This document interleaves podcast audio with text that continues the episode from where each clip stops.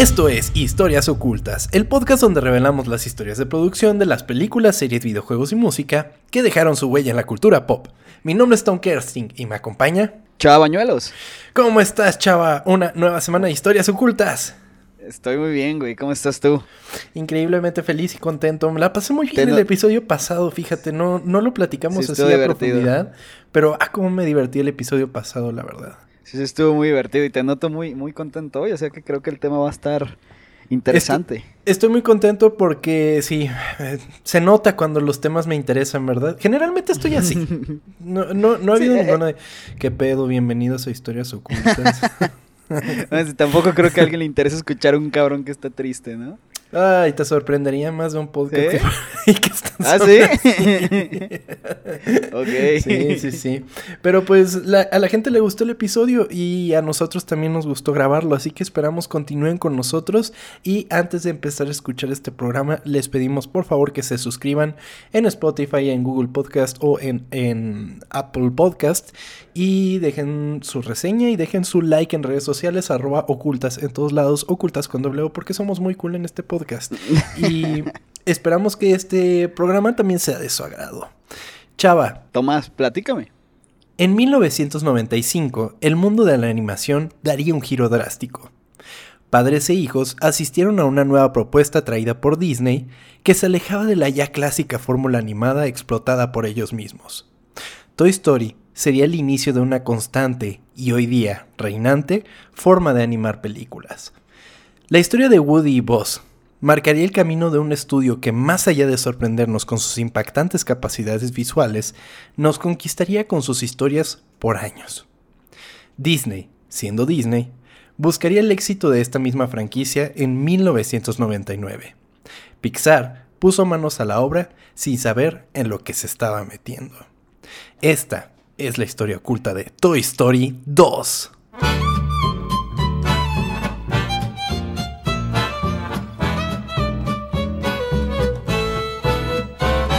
Ok, no habíamos hablado de, nada de esto, ¿verdad? No, de, ninguna película de Pixar, de hecho. Entonces, y, y, la verdad, fue más que nada porque viene, o ya fue, ya fue, el aniversario de Toy Story 2. O sea, se estrenó en 1999 y, pues es el aniversario de la película, así que pensé que sería un tema bastante interesante para platicarlo por aquí. Primero que nada, ¿qué pedo que salió en el 99, güey? no mames. ¿Y, la 1 salió en el 95? Sí. No mames. no sé, güey. No, no me imaginaba que eran de hace tanto tiempo. Sí, claro. Eh, te mentiría si te digo dónde la vi. O sea, obviamente la he visto miles de veces, güey. Ajá. Me gusta, me gusta lo de Toy Story, pero no me acuerdo cuándo fue la primera vez que la vi, güey. ¿Tú sí? No, o sea, yo sí me tengo muy vívido el recuerdo de haber ido a un cine, pero no recuerdo cuál, de haberlo ido justamente con mi, con mi, con mi papá y mi mamá. Fuimos al cine a ver Toy Story 2 y pero no me acuerdo también a qué cine fue, pero sí tengo un vívido recuerdo de que fui a ver. Fue un chingo, güey. Increíble, sí, güey, es un putero. Pero, a ver, Toy Story 2 a mí me gusta muchísimo. O sea, Toy Story en sí, la franquicia como tal, me, siempre me ha encantado. Como que siempre me, mm, me identifiqué mucho con Andy por cómo trataba sus juguetes y toda la cosa. Como que sí, cómo jugaba y todo eso, siempre me identifiqué mucho con él. Eh, o sea, y cada película que ha salido, como que igual y no me encanta. Por ejemplo, la última, que no me encantó, pero sin embargo me gustó. Y tiene algo que siempre tiene un elemento que tú puedes tomar de la película y hacerlo tuyo para cualquier momento de la vida. ¿De las Pixar son tus favoritas entonces? ay, es que Pixar sí me gustan un chingo sus películas. O sea, díganme lo que quieran. El otro día atacaste la de Op. Ah, Op me caga. Pero por ejemplo, pero por ejemplo, Toy Story me encanta. Eh, Ratatouille me gusta. Los Increíbles, no mames, Los Increíbles increíble película.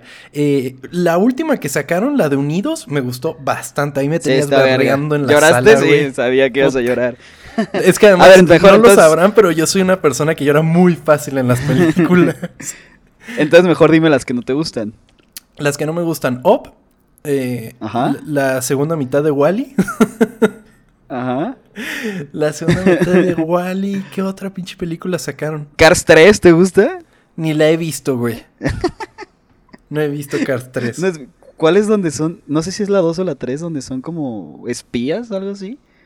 Es la 3, porque la 3 no la vi. ¿O la 2? No, la 2 es cierto, no es la 2, porque en la 2 es el pedo de la. que se quieren chingar a un güey que es tipo Jeff Bezos, güey. En Jeff Bezos del mundo de Cars. Güey, ¿qué pasó ahí? No sé, pero sí es un desmadre. pero en sí, Pixar tiene muy buenas películas, o sea, su índice de bateo es muy alto. Y Toy Story 2, pues la saco del parque muy cabrón. Y a ver, de las cuatro que existen, ¿en dónde las pondrías? ¿En dónde las pondría? ¿En una escala? o sea, ¿cuál primero? O sea, de estas de Toy Story, ¿cuál primero y cuál último? Toy Story 3 se me hace la más increíble. O sea, la primera, pues sí, está muy chida, pero la tercera es una cosa increíble. Yo tal vez, ¿no crees que por eso que la, es que la 4 no te gusta tanto? Porque a mí la 4 no me parece mala, pero sí era como que un paqué, güey, porque tuvo un final verguísimo. Sí, claro, pero yo creo que necesitaba ese cierre el personaje de Woody, entonces no sé, o sea, tengo sentimientos encontrados con la película. Pero sí, básicamente yo pondría la 3, la 2, la 1 y la 4. la 4. Sí, sí, sí, porque la 2 también me gustó Sí, yo también pienso lo mismo que tú. Pero si quieres, platícame entonces. Toy Story se estrenó el 22 de noviembre de 1995 y se convirtió en un éxito absoluto entre la crítica y para la tequilla, recaudando más de 370 millones a nivel mundial, dando así inicio a dos hegemonías. Toy Story como la franquicia animada más valuable y Pixar como uno de los estudios de animación 3D con más renombre por varios años. Disney tenía en sus manos ambas revelaciones, por lo cual se le ordenó al estudio se desarrollara una secuela para la historia. John Lasseter, director de la primera película de Toy Story, se encontraba en pláticas para una secuela casi inmediatamente después del estreno de la primera. Lasseter, reacio a la idea, emprendió un viaje con su familia. Fue entonces cuando se encontró un pequeño niño en el aeropuerto con un muñeco de Woody entre sus brazos, el cual mostró a su papá con gran emoción. Este fue el punto en el que Lasseter se dio cuenta que su personaje no era ya de su pertenencia, sino de todas las personas que lo veían. Ese debe ser de los mejores sentimientos que debe tener un creador, ¿no? No sé. Me imagino. O sea, y también debe de ser un, sentimiento muy mm, eh, amargo. Porque de, alguna manera lo, lo disfrutas porque ves o sea, la gente está disfrutando lo que estoy haciendo. Pero por el otro lado, yo ya no tengo un poder sobre de eso. Y eso es mucho lo que le pasó a George Lucas, por ejemplo. Se le fue de las manos su franquicia. O sea, Star Wars dejó de ser de George Lucas para pertenecer a la gente. Y por eso la gente es tan crítica con Star Wars. Puedes tener un punto, pero también pienso que es un poquito hipster pensar de que no, quiero que esto solo sea mío. ¿Ubicas? Güey, imagínate que tú creas este personaje, güey. Y vas a cualquier lado y ves a un niño eh, con él súper feliz, sonriente. Güey, debe ser de los mejores sentimientos que, debe tener algún creador de, eso, güey. De cualquier cosa, la verdad es que sí. o sea, yo comparto esa opinión. Y, y justamente cuando son niños. que, que, que, comparten esa ilusión de el personaje para ellos está vivo y es algo que a lo que ellos pueden mirar hacia arriba. Pero yo creo que si eso tú lo continúas, o sea, por ejemplo, todo el pedo que tuvo la 4. O sea, todas las quejas que hubo de que no, que es, una película que no se necesitaba y que no sé qué. Eso es gente que hizo suya la película y no la está soltando, ¿sabes? O sea, sí entiendo tu punto, pero creo que son cosas que pueden, que para tener éxito tienen que llegar a pasar, güey. Claro, claro. Si tú quieres tener éxito, es para que la gente se quiera suyo lo que creas. Claro, totalmente. Y tenerlo ahí entre sus brazos como este niño. Exacto. Sin embargo, al acercarse a Joe Roth, el aquel entonces presidente de Walt Disney Studios, a quien llamó la atención de una secuela, propuso que esta fuera una producción directa a video, debido al gran éxito que estaban teniendo eh, con, secuelas de sus películas, con un nivel de producción menor y costo reducido, a cambio de exorbitantes ganancias para el estudio. ¿Te acuerdas de esta época en la que empezaron a salir Aladdin 2, el retorno de Jafar y El Rey León 2 y Mulan 2 y todas esas películas. Sí, güey, sí. La neta no, no te podría decir ninguna de esas si me acuerdo de algo. Yo tampoco, pero recuerdo haberlas visto y recuerdo que eran un big deal en aquel momento. Se quedaron como ahí, ¿no? Sí, de hecho, porque, o sea, no aportaba nada a la historia. Bueno, mucha gente adora la, segunda parte de Aladdin, la segunda parte del Rey León, pero sí, o sea, pero se notaba a leguas que no era el mismo equipo el que estaba trabajando y que tenía muchísimo menos dinero para producirla. Pero les estaba dando muchísimo dinero, o sea, estaban ganando muy bien en cuanto a esas películas. Entonces no te puedes quejar tú como, el, tú como el dueño de no mames, síguelo haciendo. Claro, y al contrario, cualquier secuela que quieras hacer se va a ir directo a video, a mí me vale madres. Y, y bueno, llegan con la idea de Toy Story 2 y le dice, pues, vas, güey, directito a video, no hay pedo. Entonces John Lasseter, bueno, dijo, bueno, ya que. Pixar se encontraba al momento trabajando en su segunda gran pequeña aventura, Bichos, lo que puso en duda el proyecto de Toy Story 2, o que al menos este fuera realizado por Pixar. Fue entonces cuando surgió la idea de realizar la película en animación tradicional, con Walt Disney Feature Animation. Lasseter aprovechó así este momento para designar un director nuevo y joven para el proyecto y se nombró a Ash Brannon para este. Eh, dijeron, ¿sabes qué? Tenemos toda nuestra gente trabajando en bichos, te chingaste, a ver cómo le haces, güey.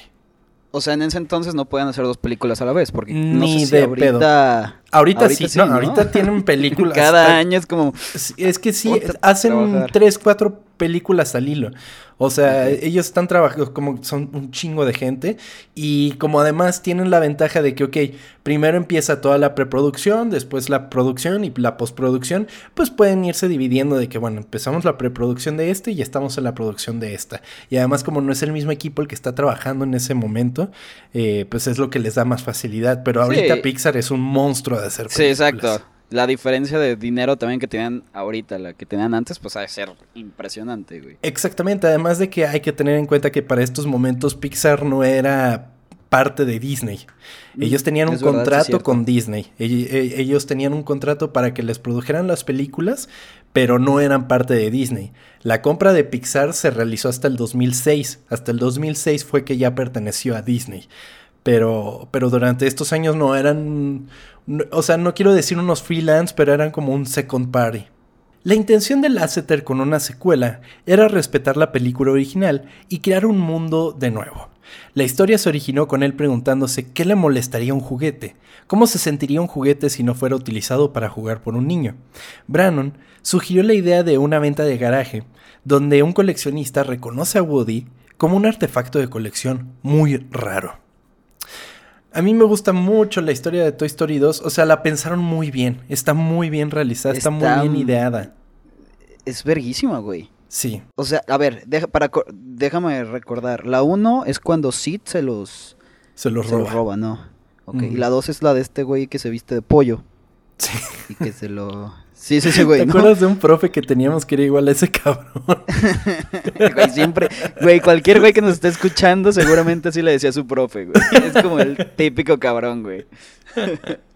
Sí, güey. Entonces está muy chingona toda esta idea de que no, este es un juguete de colección. Y te lo dice un cabrón que tiene juguetes de colección enfrente suyo. O sea, Exacto. Que yo si tengo estuviéramos grabando. Así. Sí, pero yo sí juego con ellos. Si estuviéramos grabando y sería. ¿Así juegas con ellos? claro, yo, lo, yo, yo hago efectos de sonido y, los acomodo en poses. Sí tengo unos que están cerrados, así como el oloroso Pit, pero, pero sí les digo que los quiero ya, sí, para que no se sientan mal. ok, ¿qué pasaría si uno de esos juguetes se abre, güey? Si tu perro lo abre, güey. O sea, ya no ha pasado de que, de que lo abre porque los tengo muy, muy, muy arriba. no los alcanza. Pero ya se ha comido algunos y pues bueno, ¿qué le vamos a hacer? Todo material. Sí. La verdad. ¿Qué le vamos a hacer? Entonces sí, pues la verdad la historia es muy chingona. Inclusive todo este arco que tiene Jesse es una cosa increíble y desgarrador. Sí, sí, sí, sí. Sí, güey. Que de hecho ahorita estás cantando la canción, ¿no? Sí, mientras estaba preparando todo, porque además uno se tiene que poner en el mood, entonces estaba, A ver si nos la cantas al final para que todo el mundo se emocione. Güey, es que es horrible, es tristísimo, güey. Es tristísima, güey. si quieres llorar, ponte esa canción, güey, ya. Definitivamente. Cuando alguien me amaba, me sentía tan feliz. Los momentos que pasamos los recuerdo bien, siempre en su pesar, yo sus lágrimas sequé su alegría compartí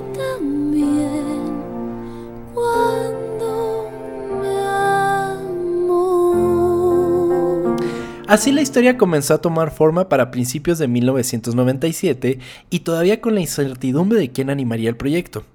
El grupo de productos interactivos, el cual contaba con sus propios animadores y departamento de arte, era el encargado de crear contenido para juegos digitales. Sin embargo, la presión del estudio obligó a Steve Jobs, el entonces presidente de Pixar, a cerrar esta división y centrar las tareas del equipo de 95 personas en la producción de Toy Story 2. 95. 95, en un principio fueron 95 personas. Porque para el momento ellos ya habían hecho dos juegos para, para computadora y dicen que ya habían animado tanto como... O sea, tenían tanto material como material se hizo para Toy Story 1. Entonces dijeron, pues bueno, venga, pásense a este lado. Ahorita que dijiste eso, me acordé que yo tenía un juego, no me acuerdo si era para PlayStation, el 1, ah. de, de, Toy Story, era verguísima, güey. el de Buzz Lightyear. Ajá, Simón. Sí, Sí, sí, sí, yo también lo tuve, pero para el 64. No mames, estaba hermoso. Tengo mucho la memoria de que mi papá me veía jugar esa madre y decía, guau, a lo que han llegado los juegos. ¿Te fijas que cuando, cuando vas corriendo vas dejando las huellitas del, sí, sí, sí, sí, cierto. Y era como de, guau, qué cosa tan más increíble. Pero no, ese equipo no fue el que lo hizo, porque además ese es para la de Toy Story 2. Ese juego fue para Toy Story 2. Ok. Entonces agarraron esta división y dijeron, ustedes entrenle aquí. Y nada más para el que le brincó, Steve Jobs pues estaba encargado de Pixar a ese momento. O sea, él fue el que le compró a Lucasfilm, de George Lucas, le compró toda esta división de Pixar. Y de ahí despegó el, equipo como, como Pixar, como tal, en forma. Quizás algún día cuando platiquemos la historia de la primera de Toy Story podemos comentar un poco la historia de Pixar. Pero así a grandes rasgos, Steve Jobs estaba muy metido en ese pedo de, de la animación. Este equipo de trabajo tuvo su propio edificio para trabajar en Toy Story, y a pesar de lo que uno pensaría, no pudieron reciclar mucho de lo utilizado para la primera película. Toy Story 2 sería un universo mucho más grande, la tecnología avanzaba rápidamente y los modelos de los personajes, por ejemplo, tuvieron que ser actualizados e inclusive rediseñados para su correcto funcionamiento. Sin embargo, Toy Story no fue la única producción Pixar a la que el equipo recurrió. En una de las más memorables escenas de la película, podemos ver cómo el personaje Gary limpia, repara y deja impecable a un roto Woody. Su modelo había sido utilizado para el corto de 1997, Jerry's Game. Güey, si de por sí cuando, cuando, tienes como tus trabajos de la escuela de hace cuatro años y los abres porque, no sé, estás viendo tu vieja computadora, dices, ¿qué es esta madre, güey? dices, pude haberlo hecho mil veces mejor, me imagino utilizar los mismos modelos. los mismos modelos, los mismos rigs y todo. O sea, tuvieron que, cambiar. O sea, sí agarraron la base, pero les tuvieron que actualizar todo a los modelos. Ya no servían para hacer la película. Y de hecho tú lo ves, o sea, de Toy Story 1 a Toy Story 2 hay un gran brinco visual y muy cabrón. Para junio de 1997, Disney comenzó a notar los problemas de producción que Pixar estaba teniendo con Toy Story 2. La producción se encontraba retrasada y varios cambios en el equipo de productores fueron realizados, principalmente acreditando a Ash Brannon como codirector y esperando que John Lasseter terminara la producción de Bichos para tomar las riendas del proyecto acompañado de Lee Unkrich. Todo esto seguía siendo para, para televisión, ¿verdad? Todo esto seguía siendo para televisión al momento. Y justamente Pixar tiene mucho esta onda de que el, talento interno crece un chingo. O sea, por ejemplo, Leon Critch había empezado hace, o sea, relativamente poco tiempo antes de eso. Y Leon Critch evolucionó a ser la persona que dirigió la película de Coco por ejemplo. Ah, eso está chingón. Es como una empresa que te queda haciendo en el mismo puesto como 10 años, güey. y no te suben el suelo ni nada. Claro, no. sí, sí, sí, sí, tienen cierto avance. Hay, hay, hay dinosaurios, obviamente, en la, en la empresa. Tipos eh, eh, Pete Doctor, por ejemplo. Ese güey siempre ha estado como hasta arriba. Y John Lasseter, pues bueno, John Lasseter tuvo algunos pedos eh, en cuanto a acoso sexual. Y ya no está tan apegado a Pixar. Porque de hecho, en cuanto Disney compró Pixar, este güey se pasó mucho a la división de Disney Animation Studios, que son los que hacen Frozen y Up, no, Up no, eh, Big Hero 6 y este tipo de películas que no son de Pixar. Y él estuvo acompañando ahí, pero le surgió todo esto del acoso sexual, que pues sí está muy de la verga. Y aunque el güey haya dicho que no tenía las intenciones ni que no sé qué, pues no está chido pasarte de verga así, la verdad. Sí, no, nunca. Pero bueno, quitando eso feo, está bueno que si tienes talento te reconozcan y puedas hacer llegar alto, ¿no? Claro, totalmente. Y ojalá fuera así en todas las empresas. ok. Para noviembre de ese mismo año, ejecutivos de Disney pudieron ver gran parte de la película y estuvieron atónitos con la animación que ya se encontraba terminada. Esto, aunado a las pocas ventas que las películas directo a video estaban teniendo para la fecha, generó interés en Disney para estrenar la película en cines. Hay que, hay que tener en cuenta que, o sea, se empezó a idear la cosa en el 95 y ahí estaban surgiendo todas estas secuelas. En ese entonces, Ajá este, ¿ya era DVD? ¿O no, claro que no eran VHS, sí. ¿Cuándo salió DVD? 99, creo, más o menos. Ok. Sí, sí, sí.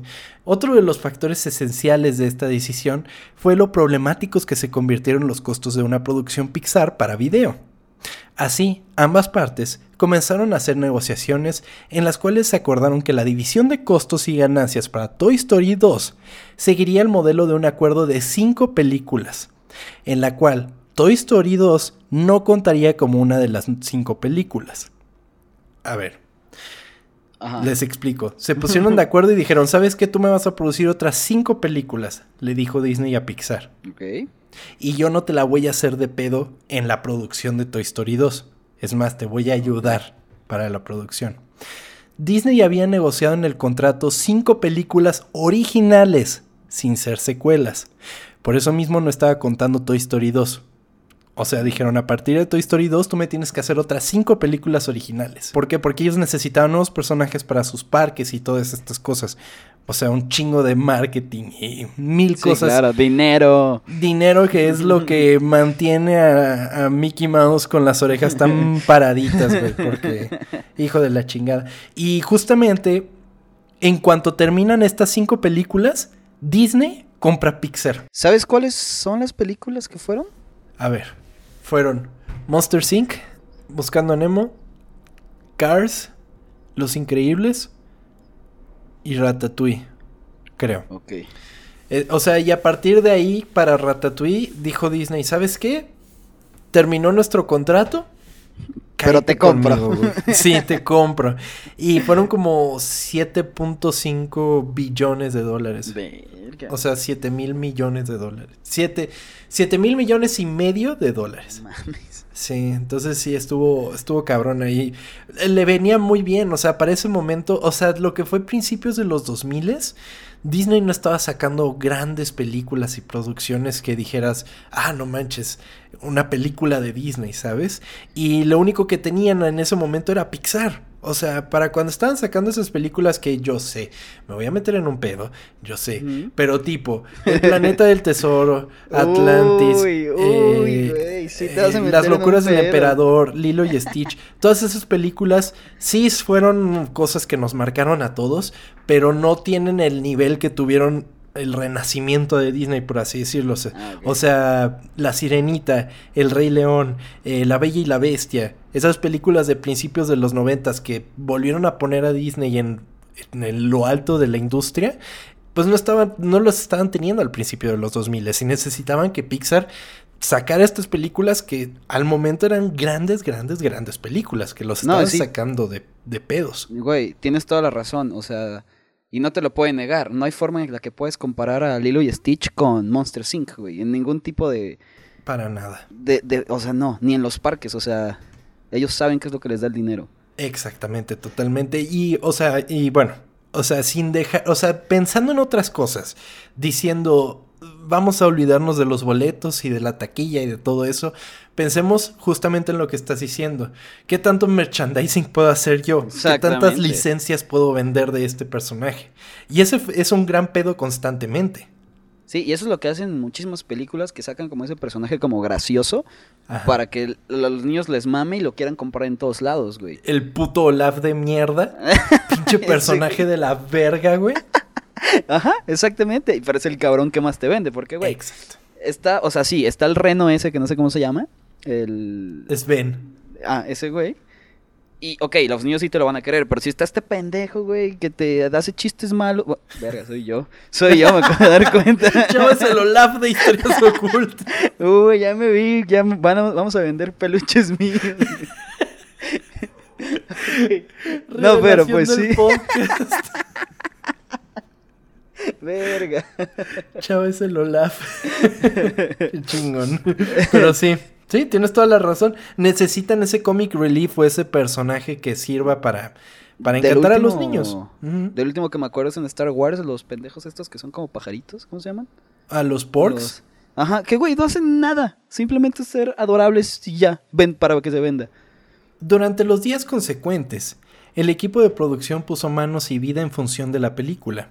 Entre la línea de trabajo se encontraba Oren Jacob, quien un día estaba en la oficina de Larry Cutler, el director técnico de la película, y se encontraban mirando un directorio en el que estaban almacenados los activos del personaje Woody, cuando notaron, en una actualización, que de repente habían cada vez menos archivos. Por un directorio me refiero a una carpeta. Estaban viendo la computadora y dijeron, ah, a ver, este de Woody, ¿qué pasa? ¿Cómo que, que están quedando menos archivos? ¿Qué pedo? Pensaron que esto había sido un error. Subieron de directorio para revisar a los otros personajes. Ham, el señor cara de papa, Rex, todos estaban ahí. Entraron a una de las carpetas de ellos para luego no encontrar nada. Volvieron a salir de esta para solo encontrar a Ham y en unos segundos el directorio estaba completamente vacío. Se empezaron a eliminar todas las carpetas del Pero- proyecto de repente. ¿Pero por qué? El comando que se había ejecutado era proba- probablemente un RMRF asterisco, que en términos generales ordena al sistema que comience a eliminar todos los archivos debajo del directorio actual. Esto se usa comúnmente para borrar un subconjunto de archivos no deseados. Desafortunadamente, alguien en el sistema había ejecutado este comando en el nivel raíz del proyecto Toy Story 2 No mames. y el sistema estaba eliminando todo lo que la carpeta contenía. No mames. Fue entonces cuando se hizo la llamada de pánico a la sala de máquinas donde se encontraba el servidor principal y se dio la instrucción de desconectar la alimentación Sí. de las máquinas y la conexión de red del servidor. Verga, me imagino que eso fue como hasta en cámara lenta de ¡Apágalo! Sí, y- o sea, imagínate estar viendo, ah, sí, yo aquí estoy viendo el personaje que pasó porque hay menos personajes, ¿qué está pasando? ¿Qué está pasando? Y se empezó a borrar todo, güey. O sea, porque ¿qué pasa? Pensemos en una estructura de una carpeta en una computadora. Tú tienes tu carpetita, digamos, o sea, fotos. Entonces ahí en esa carpetita de fotos, tú adentro de esa carpetita de fotos tienes eh, fotos de, de viaje a Colima, fotos de viaje a Guanajuato. Me están entendiendo, ¿no? O sea, carpetas Sí, sí, sí. adentro de carpetas. Entonces digamos que alguien dijo, ah, pues voy a borrar esto que ya no me sirve. Voy a borrar la subcarpeta de la subcarpeta de la subcarpeta. Y fue y borró la carpeta madre de todo. Dijo, ¿sabes qué? De acá para abajo todo se va. Los servidores se pusieron en funcionamiento unas horas más tarde y realizaron un recuento de daños. El tamaño del directorio de Toy Story 2 era ahora solo del 10% del tamaño que debería haber tenido. No mames. El 90% de la película había sido eliminado. O sea, ya ani- animaciones y, o sea, todo, güey. Animaciones, personajes, eh, o sea, animaciones ya completas, o sea, No procesos de... Sí, todo. No, Entonces, qué- horrible. se las vieron negras. Eh, Galen Sussman, directora técnica de la película, se encontraba entre los, entre los pesos pesados de Pixar que se reunieron para encontrar una solución al problema. Al problema. Cuando recordó que en su casa, después de un tiempo haciendo home office, debido a su recién nacido, fue equipada con un equipo de trabajo Silicon Graphics en su casa, la cual era constantemente actualizada por internet con los archivos de Toy Story 2. Ay, güey. Sí, o sea, ella, ella tenía una conexión constante al servidor y, y se le estaba actualizando. Ok, entonces se salvó todo por eso. Ajá. Ah, Así que. Jacob y Sussman se subieron a su Volvo y salieron disparados por el puente de Richmond a su casa para recuperar la computadora. La arrastraron hasta el automóvil y la colocaron con mucho cuidado en el asiento trasero, envolviéndola en mantas y sujetándolo firmemente con cinturones de seguridad. Sí, claro. Es, que- es como renacer ese pedo. Es que, ¿sabes que acabo de perder toda la película? Sí. Sí, sí, sí. O sea, y mencionan, de hecho, ese Volvo durante ese viaje se convirtió en un Volvo de 100 millones de dólares. ¿Sí? O sea, cargaban toda la película en el carro, imagínate. Verga, ¿qué hubiera pasado, güey? ¿Empezar de nuevo o cancelada? Yo creo que la cancelan, güey. O sea, hubiéramos perdido, hubiéramos perdido otras tres películas. No mames, qué, qué bueno que estaba ahí. Qué bueno que nació ese niño. Exactamente. no sé quién eres, pero menciona que Jacob menciona que conducía a unos 35 kilómetros por hora con las intermitentes prendidas, con la esperanza de conseguir una escolta policial. Y así con el esfuerzo del equipo de ingenieros y noches sin dormir, se recuperó gran parte de la película perdiendo solamente un par de semanas de trabajo. ¡Wow! ¡Qué bueno, güey! Imagínate ser ese cabrón manejando. No, así. llevando, el, llevando así el CPU, güey, con la película. No mames. Sí, yo también estaría muy nervioso con todo Sí, claro, es que, de, que, que nadie me choque, güey, que nadie se me acerque, no, sí. Exactamente, porque además mencionan que, o sea, que sí hacían sus backups, sus respaldos de todo lo que se estaba produciendo, pero no era tan, o sea, no era de que, ah, todas las semanas tenemos que hacerlo, por ejemplo. Sí, claro. Y, o sea, ellos tenían su red y llegó un pendejo y la borró. Sí, es que si es desde, si es desde la red, vale verga, güey, o sea, borra Claro, Y, y, o sea, y todos hemos tenido una situación similar de que puta borré el último archivo o lo sobreescribí y era algo que necesitaba. Pero ya el hecho de borrar todo un proyecto tan grande como eso No mames, sí, güey. Por eso siempre control S, control S para que guarden. Totalmente, y vean dónde van a eliminar las cosas. Sobre todo si el servidor es compartido, porque ahí. Exacto. Sí. Y nunca se supo quién fue, ¿verdad? Obviamente. No, o sea, no buscaron al, al culpable, güey. Y dijeron, no, pues fue un error. O sea, no, no creo que alguien haya hecho la maldad de que, ah, sí, voy a eliminar todo tu historia. Pues no, güey. Sí, no. Sin embargo, para la fecha, la película no estaba cumpliendo las expectativas. Ok. John Lasseter vio el contenido hecho hasta el momento y se dio cuenta de que la película necesitaría volver a hacerse. No mames. Pixar entró así en, en pláticas con Disney buscando una extensión de tiempo a la cual no accedió. Lasseter, después de su retorno del viaje de promoción para Bichos, tomó riendas del proyecto, a solo nueve meses antes de estrenarse. Los tres codirectores de la película, Brannon, Lasseter y Unkrich, comenzaron a dividir esfuerzos. O sea, ¿desde cero empezó o sí guardaron cosas? No, no, no. O sea, es un, o sea, él pensaba que tenía que rehacerse, pero no. O sea, nada más se hizo un replanteo. Como lo veíamos en el, en el, podcast de la semana pasada, que dijeron, güey, tenemos que ajustar todo para que esto funcione. Hicieron un esfuerzo similar. Inclusive el Lasseter se juntó con las cabecillas de Pixar, o sea, con la gente chingona, y se encerraron durante un fin de semana para reescribir varias partes de la historia y terminaron en ese fin de semana ya como estaría la película tal cual, bien hecha, o sea, lista para, para, para, que quedara bien con lo que ya se tenía y con unas nuevas cosillas. ok, perfecto. Brannon se centró en el desarrollo de la historia y la animación. Lasseter estuvo a cargo del arte, el modelado y la iluminación. Unkrich supervisó la redacción y el diseño. Y dado que se reunían a diario para discutir su progreso entre ellos, querían asegurarse de que todos avanzaban en la misma dirección, los límites de sus responsabilidades se superpusieron. Y pues es lo que pasa, o sea, terminas haciendo de todo un poco. O sea, te terminas, o sea, habiendo tres directores, Sí, bueno, tú estás más en la onda de la animación, pero por alguna razón Lasseter tenía que entrar en el pedo de la animación. Y Unkrich también, y bueno, un desmadre al final de cuentas. Sí, claro, que es lo que nos hemos dado cuenta con todo esto que nos has platicado, güey, que normalmente cuando las cosas eh, funcionan es porque hay un desvergue atrás. Sí. es que sí, güey. Sí. Algún día vamos a contar una historia oculta de algo que no haya funcionado, porque hasta ahora son puras cosas chingonas y que funcionan. Sí, cierto, eh, sí, cierto.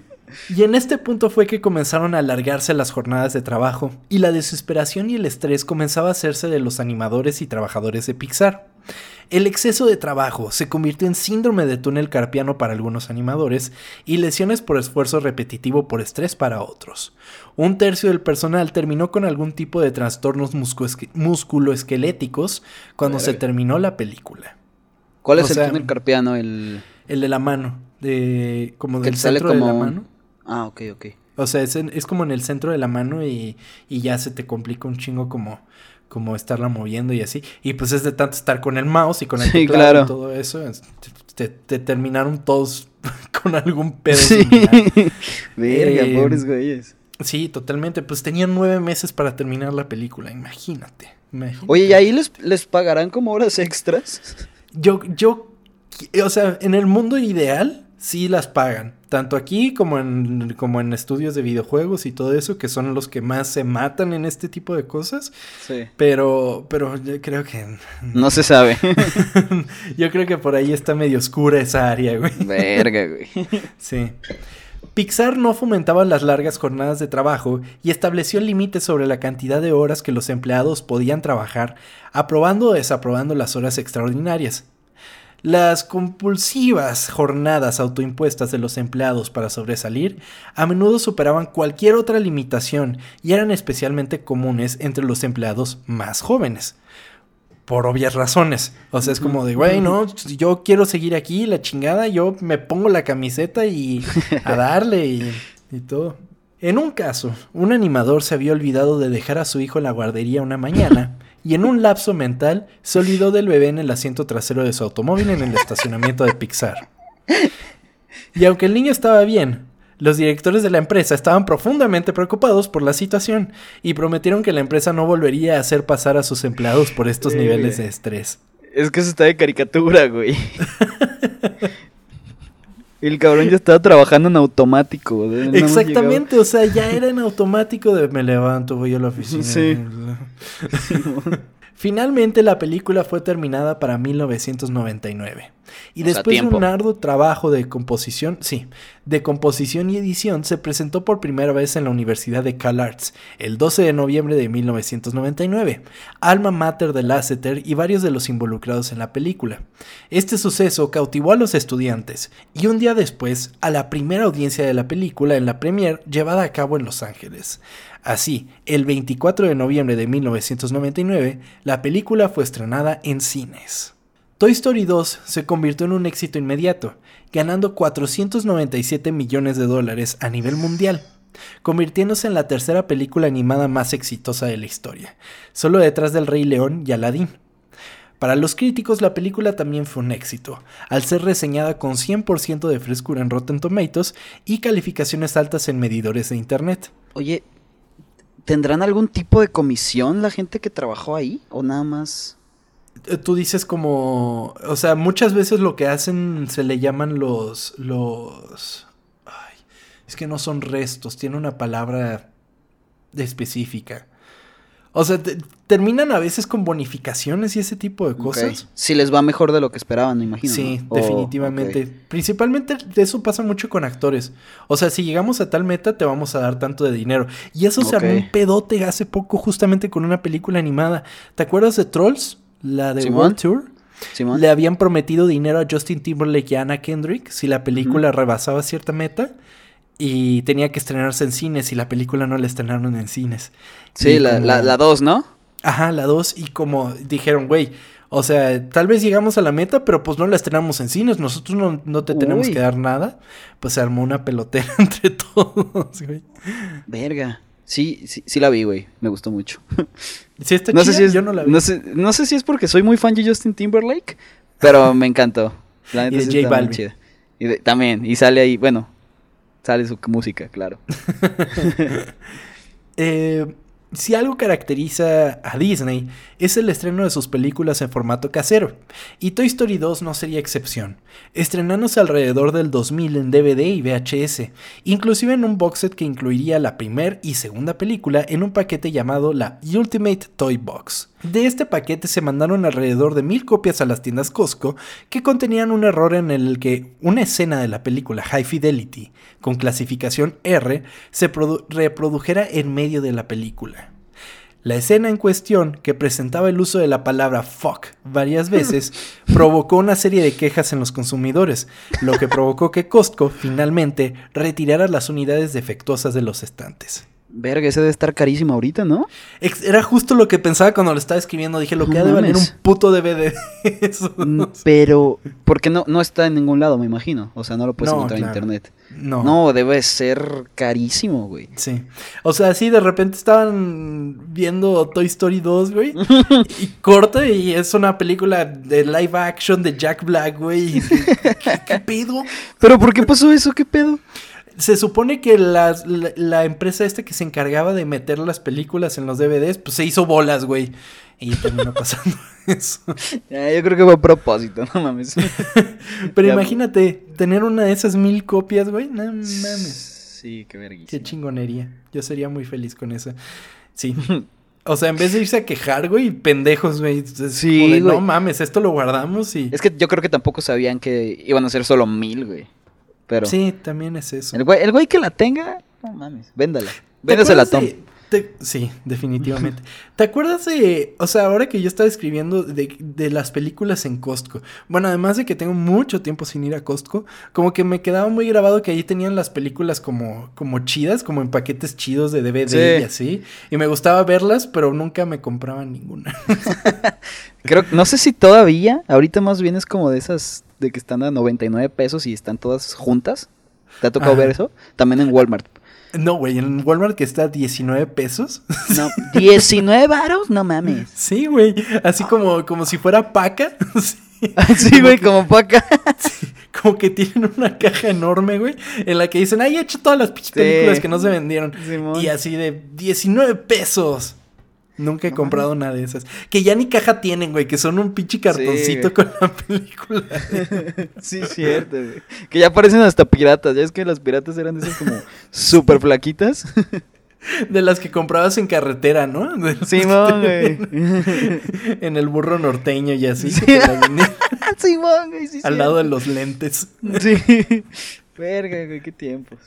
Qué tiempos aquellos. Ahora bien felices con nuestro Disney Plus, ¿verdad? Sí que probablemente ahorita me ponga a ver la película, me dejaste con ganas. Exactamente, ese es el punto de historias ocultas para todos aquellos que nos están escuchando, que revisiten todas esas películas que los hicieron tan felices y ahora digan, verga, ahí murieron no sé cuántos animadores tratando de terminar esta madre. Haciendo esa madre le salió el túnel carpiano. Así.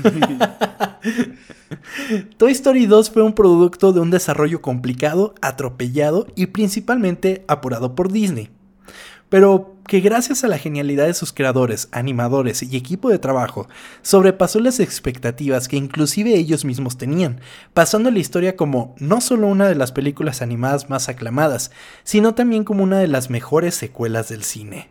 Y sí, las largas jornadas de trabajo, el estrés, la incertidumbre y el dolor físico no son la manera más adecuada de trabajar, pero puedes estar seguro que en algún momento voltearás atrás y dirás, valió la pena.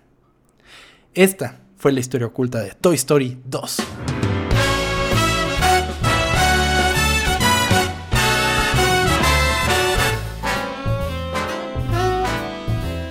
Yo soy tu amigo fiel. Yo soy tu amigo fiel. Y si un día tú te encuentras lejos, muy lejos de tu lindo hogar, cierra los ojos y recuerda pues yo soy tu amigo fiel. Sí, yo soy tu amigo fiel. Güey, por eso me mama escucharte y hacer este pinche podcast. Porque en la vida me hubiera imaginado todo este pedo. O sea, me, me, encanta, güey, que, que aprendamos tanto de lo que sucedió en una cosa que nos, que nos que disfrutamos ver. Sí, de hecho sí. O sea, a mí también, o sea, a mí principalmente me gustan las historias que tienen que ver con la animación y con videojuegos y todo eso, porque son las que tienen más pedos de que, güey, tenemos que explotar todo, güey. O sea, porque, bueno, esas películas que son eh, live action, por así decirlo, que se extendió la producción y los actores tuvieron que estar no sé cuántos eh, días más, meses más. Pero estos güeyes pasan nueve meses trabajando semanas de 100 horas de, trabajo, güey. Pobres güeyes. Y normalmente eso les pasa. Bueno, no sé si en las demás sea así. Pero parece que sí, siempre los traen. En chinga. Sí, en chinga, exactamente es la palabra. justamente. Pues por algo están donde están, ¿no? O sea. Sí, claro. Y, pues es amor al arte. O sea, yo puedo estar seguro que cualquiera que ame lo que hace, o sea, y estás tan confiado de estar en el top del top, pues sí te vas a estar exigiendo más. De por sí nos exigimos más cada día. o sea, en cualquier profesión, lo que sea, nos exigimos cada día más. Y decimos, no, a huevo que se puede, y si queda, y no sé qué, y no sé cuánto. Imagínense estar con una producción de 100 millones de dólares, o sea... Sí, güey. No, es, no sería cosa fácil. Sí, estoy de acuerdo contigo. Chava, Toy Story 2, ¿de tus favoritas de Pixar? Ay, güey, yo creo que sí. O sea... Ok, perfecto. Mm, o sea, primero Cars 3. Creo que no hay mejor película que... Después, El Buen Dinosaurio. No mames, el gran dinosaurio. Tenemos que hacerle una historias ocultas del gran dinosaurio porque tuvieron un gran pedo con esa película. Sí, es, de Pixar, ¿no? Me mamé. Eh, sí, sí es de Pixar, pero sí tuvieron muchos pedos con esa película. Por eso salió la mierda que salió. Pero, pero pues ya luego la platicaremos también aquí. Sí, qué, cosa. Sí, pero sí, de, Pixar yo creo que sí, Toy Story 2. Eh, Monster Inc. también me gusta muchísimo. Ah, no mames, qué buena es Monster Inc. De hecho, Monster Inc. es en gran parte porque estudié animación. ¿A poco? Eh, sí, güey, porque tenía un... O sea, cuando recién empezaron a salir los DVDs, yo tenía nada más dos DVDs. Tenía el de Spider-Man, de la primera película de Spider-Man, y tenía el de Monster Inc., que el de Monster Inc. era un disco doble. Bueno, también el de Spider-Man era disco doble. Pero en el de Monster Inc. venía un detrás de cámaras de Pixar y no mames, te pintan Pixar como el mejor lugar para trabajar en el universo, güey. Sí, pero no te dicen todo esto que pasó, güey. No te dicen. Exactamente, no te dicen la chinga que se echaron y. No, sí, aquí es toda alegría y no sé qué. Cállate tú, no estés llorando. Güey, eso era bien verga de los DVDs, ¿no? Que tenían sus. sus cosas aparte. Me acuerdo que yo tenía uno de Shrek que tenía hasta, hasta juegos, güey. sí, de hecho. Ay, güey, qué bonito eran los DVDs. De hecho, sí, porque ya ni siquiera los Blu-rays. O sea, tienen más capacidad y todo, pero pues tienen nada más la película y es como. Ah. Más trabajo, güey, mejor no. Ya. Sí, de hecho, sí. Eh, también la de Unidos me gustó mucho y la Intensamente también son. Ah, Intensamente, qué maravilla. Bueno, y Coco. Coco, sí. es que ese. Coco. Ese, ese pedo del Día de los Muertos me gusta mucho, güey, y. No sé creo que lo hace muy bien, me gustó. Aquí fanboy, fan, fangirleando a Pixar bien cabrón, ¿no? es, que, no, es que tampoco crees que soy como el, fan número uno, ¿eh? Porque no, o sea, he visto todas excepto Valiente. Creo que esa es la única que no he visto. Ok. Pero no, o sea, no soy el fan número uno de, de Disney. Sí, las he visto. Sí, admito que están verga, pero no, es como que, güey, sí, déjame verla ahorita. Ya, sí, además tienen todo este pedo de que todo es para ellos, o sea, todos los Óscares son para ellos y... Ah, sí, eso es lo que sí me molesta. Esa es una mega mamada. O sea, de hecho, cuando no lo gana Disney, para mí es como de, ah, huevo, no lo ganó Disney. Pero sí, tienen mucho ese pedo. Pero pues, pensemos en Pixar como un un organismo extraño dentro del cuerpo de Disney. Ay, no sé, es que como mi hermana es tan fan, güey. Siempre tiene que ser como. De hecho, yo, yo tengo Disney Plus por mi hermana, güey. No, no porque yo quería. O sea. Fue como lo contrató y dije, yo qué chingados voy a usar esto. A ver, déjame ver qué chingados hay. De repente me meto, puta, güey, no sé, los sustitutos, High School Musical, yo era muy, y me empecé a como recordar como todas las cosas que yo veía de Disney y dije, ok, sí me gusta Disney. Es impresionante. sí quiero.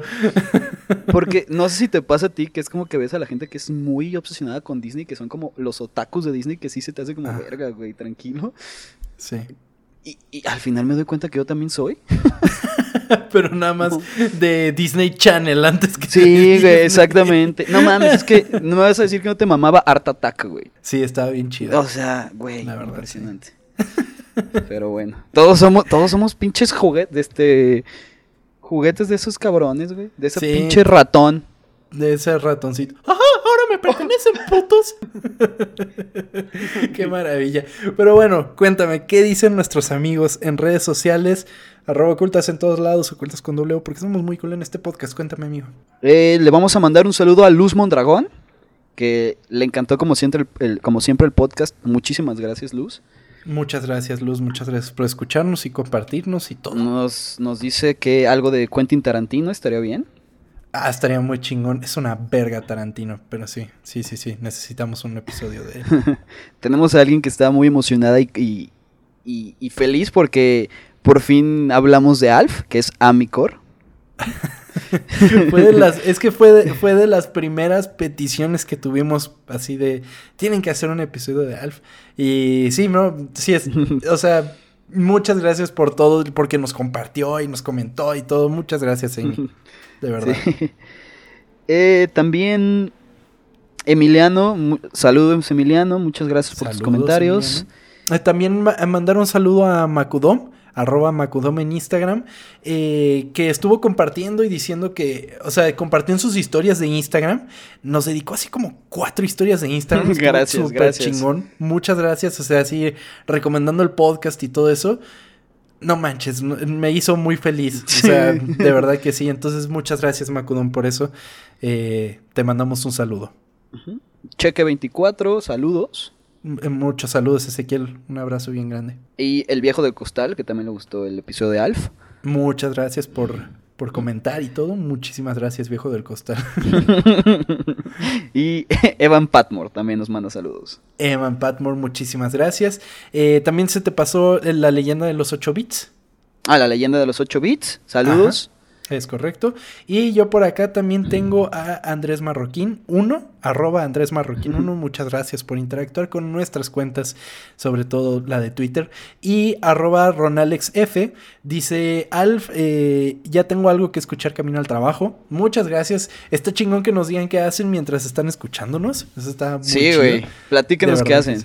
Sí. sí, sí, Coméntenos que, cuándo nos escuchan. ¿Cuándo aprovechan el momento para escucharnos? Tú cuando escuchas eh, podcast ¿qué haces? Yo todo el tiempo estoy escuchando podcast. O sea, ¿estás mientras trabajas y así? Sí, o sea, mientras trabajo, mientras limpio, mientras hago cualquier cosa. Sobre todo ahorita que he estado aquí encerrado, o sea, como que escuchar más gente me ayuda bastante. De hecho, he estado escuchando más podcast que música últimamente, sobre todo por eso. Eso es raro en ti también, ¿no? ¿Eh? Eso es raro porque tú escuchas mucha música. Sí, de hecho, justamente. Pero sí, mucha, mucho podcast últimamente. Eh, y, ah, bueno, y también eh, Ron Alex dijo que deberíamos hablar de dinosaurios. ¿Te acuerdas de dinosaurio? De... De, la, serie de los que eran unas botargotas. Ah, sí, claro, güey. ese final, ese final tan tan impresionante, güey, Sí, sí me, sí me acuerdo, güey. Pues sí. Entonces, esas fueron las personas que interactuaron esta semana con nosotros. Ahí les encargamos que nos manden sus mensajitos, que respondan, que compartan. Eso nos ayuda mucho. Y sobre todo, que disfruten este episodio de Historias Ocultas. Y nos vemos la siguiente semana para el episodio número 20. Una escena más, amigo. Va a ser un programa muy especial, así que estén atentos para el programa. Chava, muchas gracias por acompañarme. Tom, gracias por platicarme otra historia oculta más. Impresionante siempre, como siempre. Muchas gracias, chava. Y yo solo te quiero decir que tú eres mi amigo fiel. Ay, güey. Ay, güey. Lo hice, lo logré. Vámonos de aquí. Que tengan una excelente semana. Hasta la próxima.